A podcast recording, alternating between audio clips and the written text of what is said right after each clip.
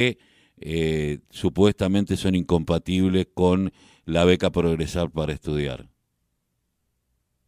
A nosotros no, nos preocupa este, este, estas tomas de definiciones políticas, ¿no?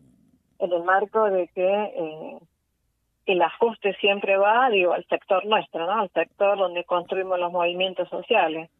Entonces, el sábado, cuando muchos de nuestros trabajadores de la economía popular, que son parte del programa Potencial Trabajo y que también eran parte del programa Progresar, este, resulta que nos dieron con la sorpresa que no tenían, que tenían cero liquidación, ¿no? Entonces, nosotros claramente ahí nos, nos preocupa esta definición, ¿no? Política en el marco de que no puede, o sea, un trabajador de la economía popular que también estudia, no, no puede, o sea, ponerse a elegir hoy si estudia o trabaja. O sea, no es incompatible trabajar y estudiar, todo lo contrario, digo, nosotros orientamos siempre a nuestros trabajadores y trabajadoras de la economía popular a formarse, a capacitarse todo el tiempo, entonces, pero bueno, vemos que claramente este, las dirigencias políticas, los que están al frente de, de este tipo de programa, claramente no están digo a la altura de, de, estas miradas no con las que venimos construyendo los movimientos sociales.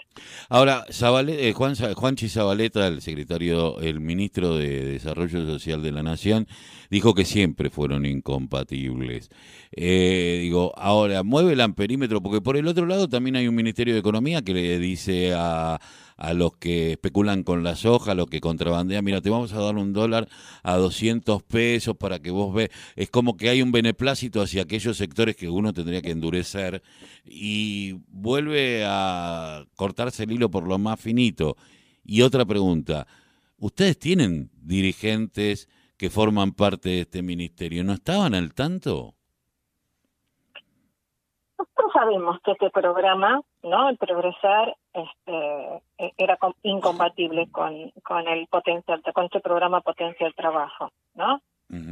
Pero en ningún momento nos dijeron, eh, compañeros, avisen a sus trabajadores de la economía popular que, que, que, que no que renuncien a, o al programa progresar en el marco de para que esos trabajadores que son parte del programa potencial trabajo puedan tener no esta posibilidad de seguirlo cobrando en ningún momento nos han avisado que iban a proceder, ¿no? Con, con, esta chita, con esta baja de, del potencial trabajo. Entonces, a nosotros lo que nos preocupa es eso, nosotros en todo momento, desde la UTEP y de los movimientos sociales, planteamos siempre el tema de mantener el diálogo, una mesa de trabajo en conjunto, ¿no? Con el Ministerio de Desarrollo de la Nación y con todos los ministerios en el marco de esto de, esa mesa de trabajo para articular en conjunto y no enterarnos nuevamente, ¿no? Este, a través de los medios y, o, a través de nuestros mismos compañeros cuando fueron a a cobrar su liquidación y, se dieron con esta sorpresa. Nos pasa lo mismo con el tema de las auditorías.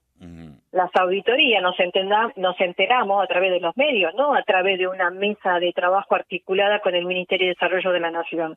Entonces vemos, o sea, nos preocupa que eh, esta, este, este, este fortalecimiento, esta, esta herramienta que queremos nosotros seguirlo manteniendo, que es la mesa de trabajo a través del diálogo, esa eh, y que, que esa mesa no se pueda fortalecer y no por una cuestión de, de los movimientos sociales, sino que vemos que de la otra parte no quiere que se fortalezca, ¿no? que se alimente con estas estrategias en el marco para seguir acompañando al sector donde construimos los movimientos sociales. Ahora, eh, yo pienso, ¿no? El Chucky Mendizábal está eh, hoy, eh, el Chucky Menéndez está, es funcionario de desarrollo social. Emilio Pérsico, que del movimiento Evita, está también como miembro. Eh, gente del movimiento de la dignidad también, o sea, los movimientos sociales tienen funcionarios dentro de desarrollo social. ¿Los pasan por encima? ¿No los convocan? Eh, o los han dejado como cartón pintado, porque evidentemente esos referentes de alguna manera podrían dar la discusión de decir, por ejemplo, que ya dejen de ser incompatibles, por ejemplo, ¿no? Eh, ¿Qué está pasando con, con los hombres que los movimientos sociales y mujeres tienen dentro de, del ministerio cuando se llevan adelante estas políticas? Bueno, nosotros entendemos que nosotros somos parte del gobierno, ¿no? Entonces, vos especificaste bien, con nombres y apellidos, con nuestros compañeros que tenemos dentro de la dirección de la economía popular. Eh, pero bueno, el tema es que nos falta afianzar esa, esa, ¿no? esa, esa relación, ese vínculo, más allá de, de nuestros compañeros que estén en, los lugares de donde tienen que estar. ¿no? Lo que planteamos nosotros claramente es que esa mesa de diálogo eh, la tenemos que fortalecer, la tenemos que la tenemos que alimentar. Entonces, esa mesa de día, esa mesa de trabajo, eh, la, la, tenemos que, eh, no sé, tenerla día, o sea, una vez por semana, una vez cada 15 días, para que este tipo de ajuste no nos pase siempre al mismo sector. Claramente, o sea, nosotros entendemos, cuidamos el contexto, la coyuntura en la que estamos atravesando, pero hay una realidad en el barrio.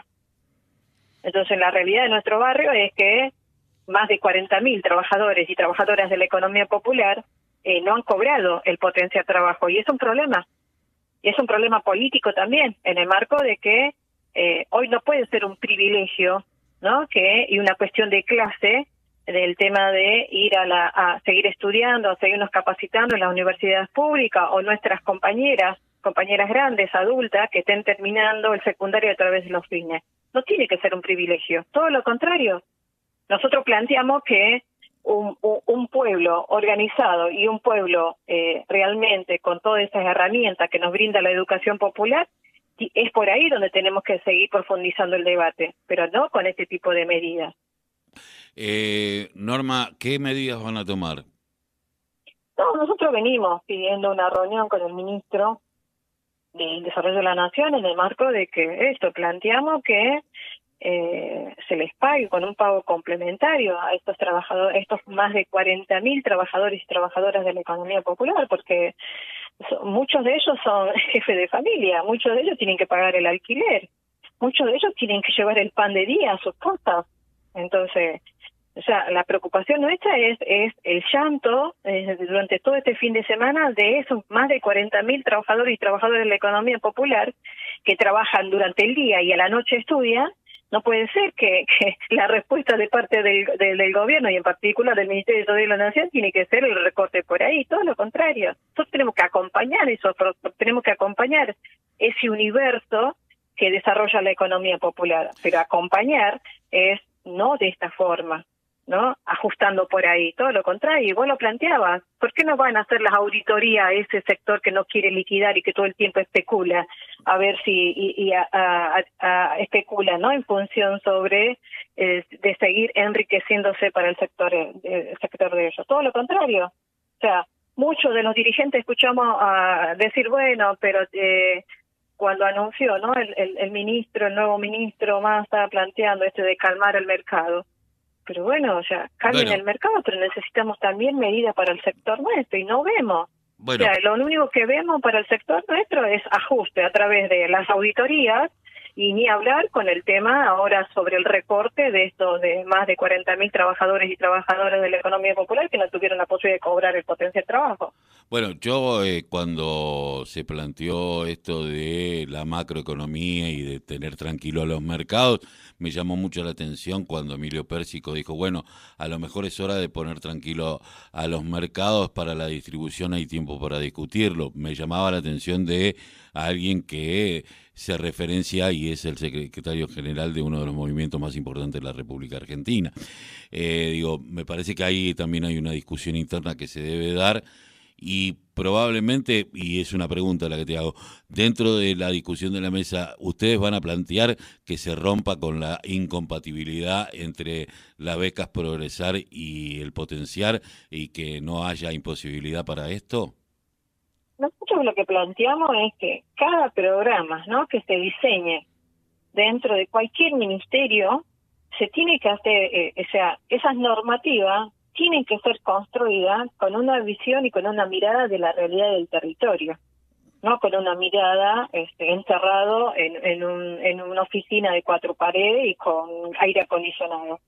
Entonces nosotros lo planteamos que las normas de acá en más, las normativas de todos los programas que vayan destinados ¿no? en ayuda, en fortalecimiento de la economía popular o cualquier otro programa, tiene que ser con esa mirada, ¿no? Apuntando realmente a transformar esas realidades. Entonces, claramente, lo que, va, lo que planteamos es, es eso, que no sea incompatible eh, tener que cobrar el potencial trabajo y el progresar. Todo lo contrario, otra vez planteo, no es un privilegio en la Argentina tener que estudiar, todo lo contrario. Argentina es un país donde brindamos un servicio gratuito, ¿no? Público, eh, con el tema de, la, de los estudios. Entonces, bueno, claramente, digo, por ahí es en donde nosotros también planteamos que nuestros trabajadores y trabajadores de la economía popular se tienen que seguir empoderando, tienen que seguir creciendo también como personas. Entonces, es la línea en donde con, la, con esa mirada construimos.